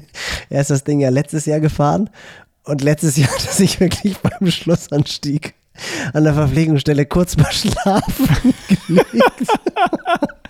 da war der wirklich so, da war der wirklich so fertig, dass er so zehn Minuten gepennt hat. geil. Und sein Ziel, sein Ziel ist es, das Ding jetzt durchzufahren, ohne zu schlafen. Das ist so, das ist so sein Kampf, das ist so sein Kampfziel. Ich glaube, das kriegt er auch hin. Geil. Ja, mit einer Ironman-Vorbereitung. Äh, Na gut, Buckel. aber Hamburg ist jetzt halt auch einfach schon wieder fünf Wochen her. Fünf ich mein, Wochen Superkompensation. Fünf Wochen Superkompensation und jetzt Bestzeit. Ja, dann nee, aber das, da sind wir wieder genau bei diesen Zielen, die man halt, die man sich halt setzen muss danach, um dann halt irgendwie da rauszukommen. Und der hat die Ziele so halb streng verfolgt. aber die spezifische Vorbereitung ist bei uns ja auch einfach mega schwer. Ja, weil ich ich, habe einfach gesagt, er soll Hast du aufgeschrieben, fahr er sechs jetzt- Alpenpässe und dann ist er äh, sechsmal die Brücke hochgefahren zum, zum Hamburger Nee, Hafen. ich habe ihm einfach gesagt, ich habe ihm einfach gesagt, er soll jetzt jede Bergetappe der Tour gucken und dann, dann klappt das schon, dann funktioniert das schon. Ja. Also, hat die dich eigentlich schon im Bann? Also ich muss sagen, Ah, ich bin ja echt. Ey, seit der die- ersten Etappe, weil diese erste Etappe einfach, äh, sonst ist das ja dieses Einrollen oder mal so ein zu kurzes Zeitfahren oder dieser Prolog. Und dann ging es da einfach schon direkt mit so Anstiegen und so hoch und dann die Mhm. Yates-Brüder, äh, Zwillinge vorne weggefahren. Ah, ja, sofort. Ab Tag 1 hatte mich die Tour. Ja. Hat jetzt natürlich auch nochmal, finde ich, durch, durch das gelbe Trikot von Bore Hans Grohe echt auch nochmal so einen anderen Charakter. Ich finde ja auch den Henley echt cool. Coole Socke irgendwie. Ich habe so ein ARD-Porträt von ihm vorher gesehen, wie er die Strecke abgefahren ist. Dem ist ja wirklich, dem kommt ja die Coolness aus jeder Pore raus. Und der scheint ja auch tatsächlich so zu sein. Also auch wie er das gestern dann gemacht hat und wie er sich dann gefreut hat. Buchmann auch so cool wie das. Also Radsport, das muss man einfach sagen. Auch gerade wenn man sich so ein bisschen auskennt, wenn man so dieses ganze taktische, wie Jonas Wingegaard dann gestern auch noch versucht hat, die anderen so ein bisschen zum Mitzufahren, zu bewegen und die gesagt haben, Alter, bist du bescheuert, du kämpfst hier um Gesamtsieg und willst hier irgendwie Pogacar gerade Zeit abnehmen. Fahr. Wir Fahr uns nach vorne. einfach. Fahr uns nach vorne. Fahr, fahr und rede nicht. Und dann diese kleine, ich weiß gar nicht, was wiegt der? Wingegaard, 55 Kilo wahrscheinlich oder 58 Kilo. Irgendwie in der Range wird sein. Aber wie der dann da im Flachen marschiert ist und es ist wirklich krass. Das war die fünfte Etappe und ich muss sagen, ich bin on. Heute ist Tourmalet. Ich kann's, ich schaff's nicht, es zu gucken. Ich habe gestern leider auch nur Real Life äh, schauen können und es wird heute nee, auch wieder so sein. also Nee, gestern habe ich tatsächlich, also da habe ich echt äh, die letzte Stunde, hab, musste ich einfach gucken, weil das war, das war so cool, das hat so Spaß gemacht. Und gestern war ja auch regnerisches Wetter, deswegen hatte man da auch, finde ich, kein schlechtes Gewissen. Ich finde immer, wenn du so Monsterwetter hast und dann sitzt du drin vor der Glotze, das ist irgendwie, das kriege ich mit meinem Gewissen nicht so gut vereinbart. Ähm, und wenn man Real Life guckt, dann versuche ich halt immer nicht zu erfahren, wie es ist. Ja. Was aber gestern natürlich schwierig war, weil ja alle Tageszeitungen damit voll waren, sofort mit Mess Nee, ich habe, ich hab, äh, zum Glück ist ja die ARD relativ schnell mit den Zusammenfassungen auf YouTube abends. Mhm. Und da habe ich mir die dann Ja. acht Minuten perfekte Zusammenfassung reingezogen und äh, das war super. machen die auch echt gut. Also ich finde auch schon so die Ber- Bericht, Vorberichterstattung, mit, mit Rick Zabel und äh, ich weiß gar nicht, wie sie heißt, die dunkelhaarige. Ähm, das haben die echt cool gemacht und du hast ja einfach auch coole, coole Charaktere irgendwie. Also auch wenn jetzt kein Deutscher da jetzt um den Sieg mitfahren wird, das muss ja auch nicht der Fall sein. Irgendwie kommt dann ja doch so ein bisschen so dieses äh, Patriotenherz hoch, wenn dann Bora Hans Grohe, wie gesagt, mitfährt. Ich glaube, dass auch viele Deutsche auch dadurch, dass Dan Lorang der Head of Performance ist, einfach auch nochmal anders gucken, weil man halt einfach weiß, das ist der, das ist der Trainer von, das auch nochmal, äh, seine Athleten haben Ironman Frankfurt gewonnen am Wochenende, dann 73 Andorra Weichsee. und, und Challenge Weichsee. Boah, Und der Typ. der, ist- trainiert der Jay Hindley? Oh. Nee, nee, nee andere, das, macht, ja. das, macht, das macht ein anderer Deutscher. Auch unglaublich cooler Typ. Also der ist auch in dem Porträt äh, ganz gut, so eine echt coole Socke irgendwie. Also ja, Tour de France, das macht schon Spaß. Das ist einfach wirklich ein unglaublich faszinierendes Ding, gerade wenn man halt so diesen Blick auch für die Taktik hat, was alles dahinter steckt. Ich persönlich habe es nicht gesehen. Extrem viele haben jetzt von der Netflix-Doku geschwärmt, Ja. weil man da wohl auch einen sehr, sehr Geil. guten Eindruck bekommt, was eigentlich dahinter alles so passiert und wie die Charaktere so drauf sind. Ja, wahrscheinlich auch nur ein Bruchteil, ne? Also da ist wahrscheinlich, also die Netflix-Doku ist schon auch sehr geil natürlich auf Unterhaltung gemacht und sowas und so, äh, wenn da einer jetzt wirklich bei ist, wird er wahrscheinlich auch noch sagen, ja, äh, ein paar Sachen waren gut, ein paar nicht, aber am Ende geht es ja auch darum, so ein, dass das Netflix-Ding ist ja, um noch mehr Insights zu geben, also es ist jetzt nicht so eine Doku, Mhm. die nur Insights geben soll und jetzt einmal Radsport erklärt, sondern die Netflix-Doku und dafür ist sie halt auch so geil, weil Netflix das einfach kann, ist halt Unterhaltung.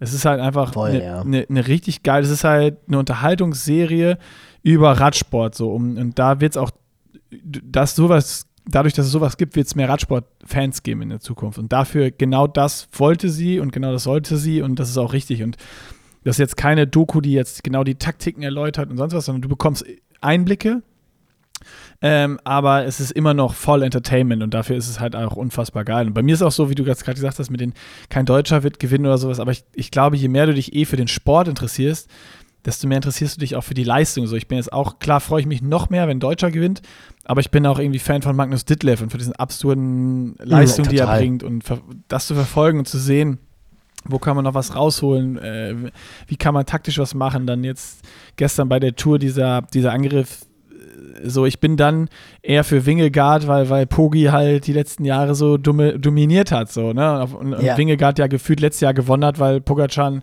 schlechtes Jahr hatte. So, und dann dachte man, ja, okay, jetzt das Frühjahr und wieder da wieder die Klassiker gefahren ist, dann hat Pogacar da Klassiker gewonnen und äh, da- ja, dann kommt die Tour und dann gewinnt er das Ding wieder. Und jetzt ist es auf Ja, einmal nimmt der das Heft in die Hand und attackiert.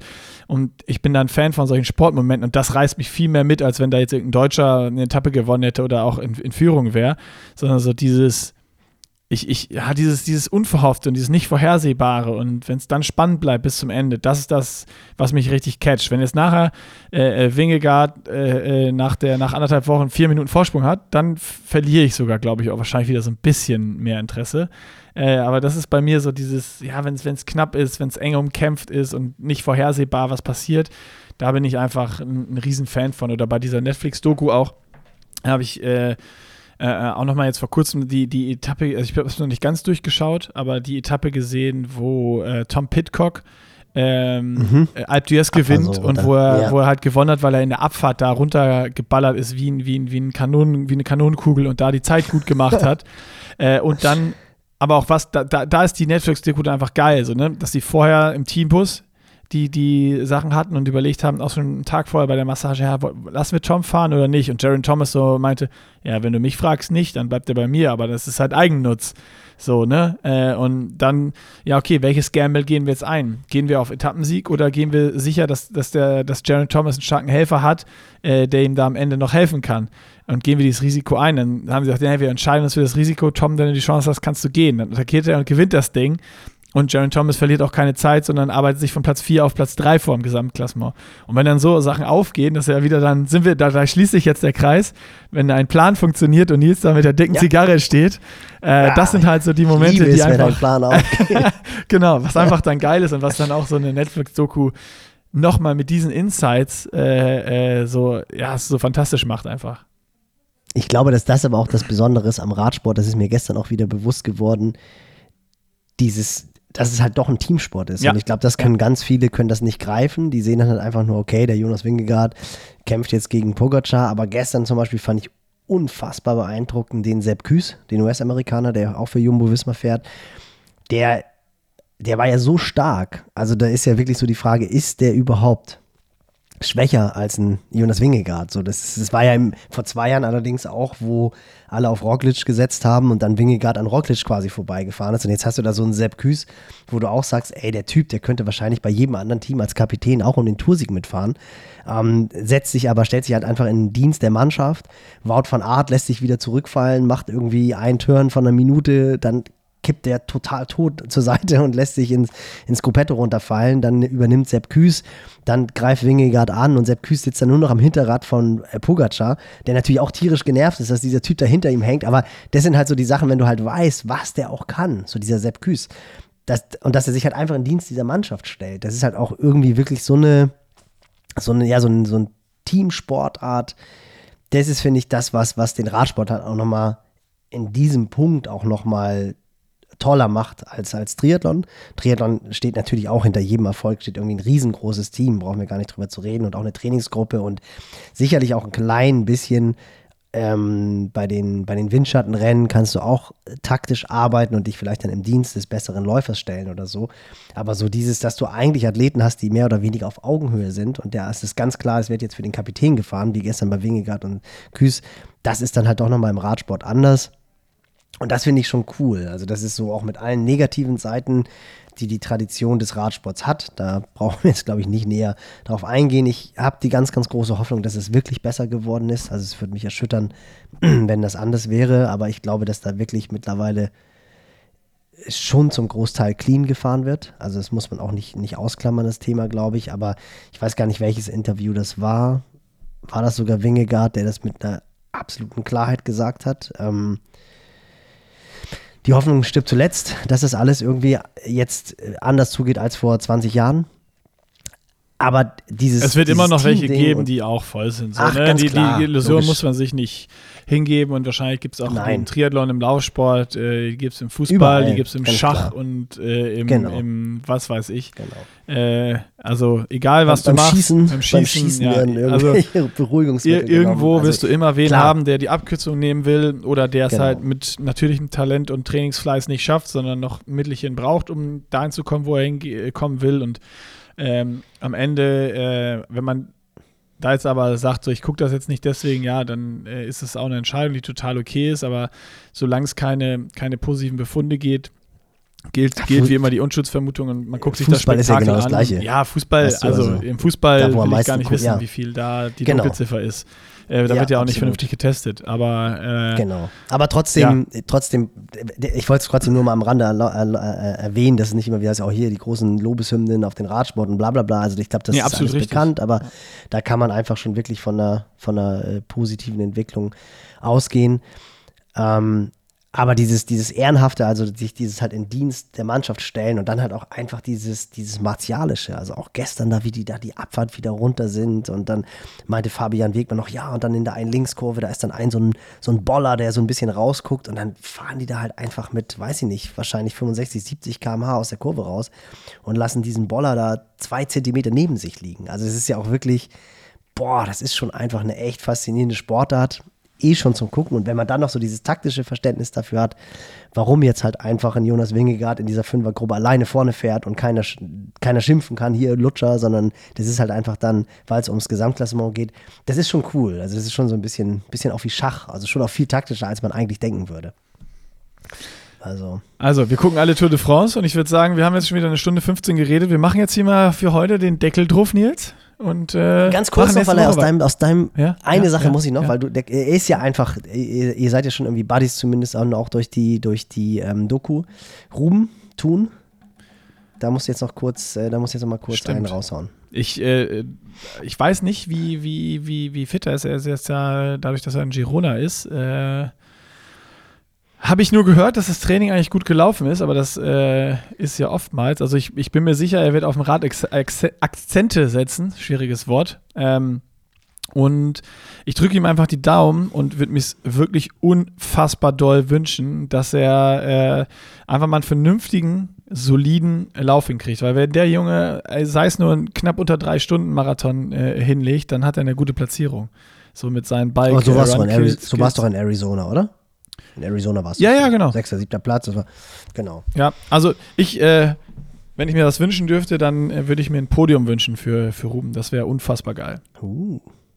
Wäre natürlich auch cool, wenn er in Nizza startet mit seinen Oh, ja. Wäre das natürlich auch eigentlich. Oder Eigentlich sagen wir so, ich wünsche mir, ich wünsch mir für ihn äh, Nizza-Quali und dass er dann Nizza startet und da mal das Feld durcheinander wirbelt. Das wäre das wäre natürlich auch richtig geil. Dann kann es aber das habe ich natürlich noch gar nicht bedacht. Dann kann es auch ein langer Tag an der Promenade d'Anglaise sein. So Ja, die aber Laufstrecke. trotzdem hat er natürlich die Fähigkeiten, da mal richtig, äh, richtig alles durcheinander zu bringen, was auch. Ja, aber es ist halt Triathlon. Ja, ich weiß, Triathlon, trotzdem wäre es geil. Nein, Ja, ich aber bin gespannt. also ich, Also- ich würde mir wirklich wünschen, dass er, dass dieser jeder, der die Dokus gesehen hat, er, er hinterfragt sich, er betreibt einen Riesenaufwand, er geht da all in äh, und und ähm, ja ist einfach so ein unfassbar sympathischer äh, äh, Mensch, dass man einfach nur alles Gute wünscht dafür und, und dass er einfach da endlich jetzt mal auf seinen Fähigkeiten äh, das hinbekommt und, und ein Podium macht in Tun. Cool. Schönes Schlusswort, oder? Finde ich auch. In diesem Sinne, schönes Wochenende, viel Spaß beim Tour gucken und beim Tun gucken. Iron Beim Tun Man- und Tour gucken. Oh, ist ein Wortspiel. Tun, tun. Sehr gut, mega. Oder diejenigen von euch, die starten, toi toi toi und viel Spaß am. Nee, ist, ist ja gar nicht mehr der Zürichsee, oder? Nee. Ah, doch. Ich glaube, das ist der Zürichsee nur ein bisschen weiter Oh, weg. ist, ja, Aber ah, wahrscheinlich jetzt, das. Nils, hättest du es einfach nicht Deckel drauf, angesprochen. nee, ist so, egal. tschüss. Sch- Schönes Wochenende.